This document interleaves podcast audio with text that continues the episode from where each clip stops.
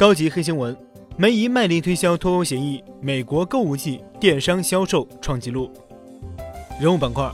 十一月二十五日，在经历了近五百二十四天的谈判后，欧盟的其他二十七个成员国为特蕾莎梅的一份长达五百多页的脱欧协议亮起了绿灯。然而，这距离英国达成协议脱欧尚有一段路要走。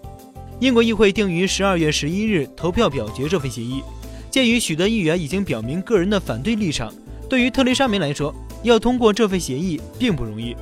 为此，特蕾莎梅向全国发表公开信，以争取国内支持。她在信中强调，这份脱欧协议将引领大家进入英国光辉的未来，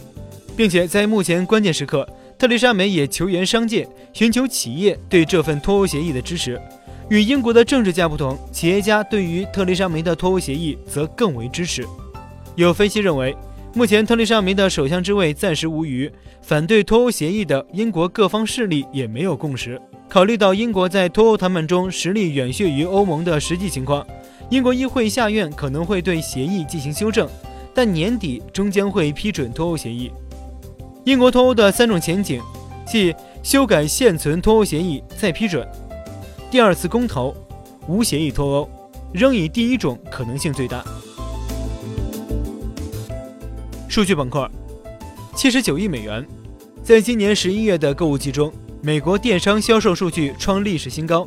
美国数据分析商 Adobe Analytics 称，今年美国购物节网络星期一在线商品销售额达到七十九亿美元，同比增长百分之十九点三，破美国单日商品销售额纪录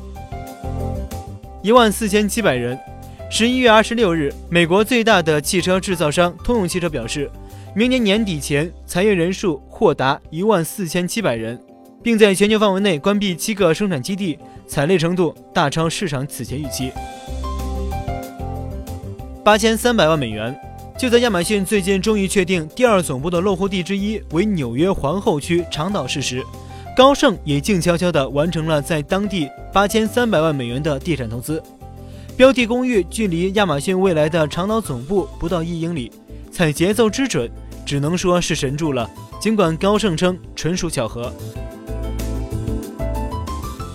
百分之五十八，截止十一月二十七日收盘，比亚迪从八月份的年终低点三十六元涨到五十七元，只用了三个半月，完成了百分之五十八的涨幅。比亚迪作为巴菲特在中国比较少见的一笔早期投资，从入股价六元涨到接近六十元，实现了十年十倍的投资收益。一百二十亿美元。十一月二十八日，俄罗斯第二大银行国营的 VTB 称，因会计系统问题，账面上多批了一笔错误的贷款，将本该投放给中东国家塞浦路斯的一笔一百二十亿美元贷款批给了非洲最穷的国家之一——中非共和国 CAR。图片板块：英格兰银行近日宣布，英国前首相撒切尔夫人以科学家身份入围五十元英镑头像人物的候选名单。因为在成为英国首相之前，他是一名化学家。据悉，撒切尔夫人曾在食品公司工作，致力于研发冰激凌专用的乳化剂。十一月二十六日，佳士得香港秋拍不凡宋代美学一千年晚间拍卖中，万众瞩目的苏轼木石图以三亿港元起拍，最终由佳士得亚洲区总裁魏巍的电话买家以四点一亿港元的落锤价竞得。连佣金成交价四点六三六亿港元，成为佳士得香港迄今为止拍出的最高价中国古代书法作品。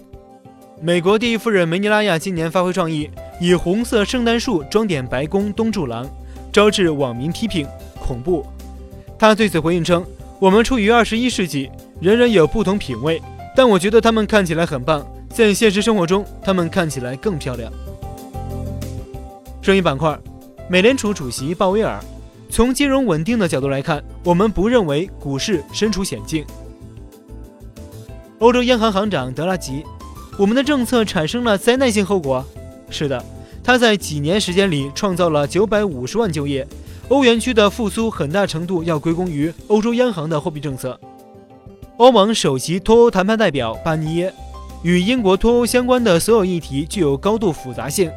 目前考虑中的有秩序脱欧协议是唯一可能达成的协议。海通证券首席经济学家姜超，